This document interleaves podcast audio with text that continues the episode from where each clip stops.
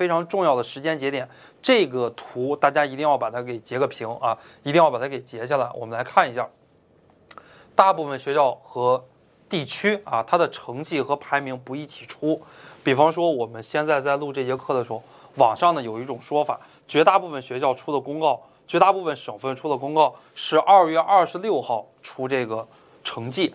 但是出了成绩之后没用，不管它是年前出还是年后出，没任何用。它排名不一起出，你出的成绩，你考三百八、三百九、四百分有用没用？没用，它必须得出一个排名啊。比方说人家招十个人，然后前十五名进无复试，哎，你你公布一个排名十四名，你就知道自己能进复试了。你公布一个排名十八，啊，你就知道你自己进不去复试了。所以这个成绩本身不重要，排名才是最重要的。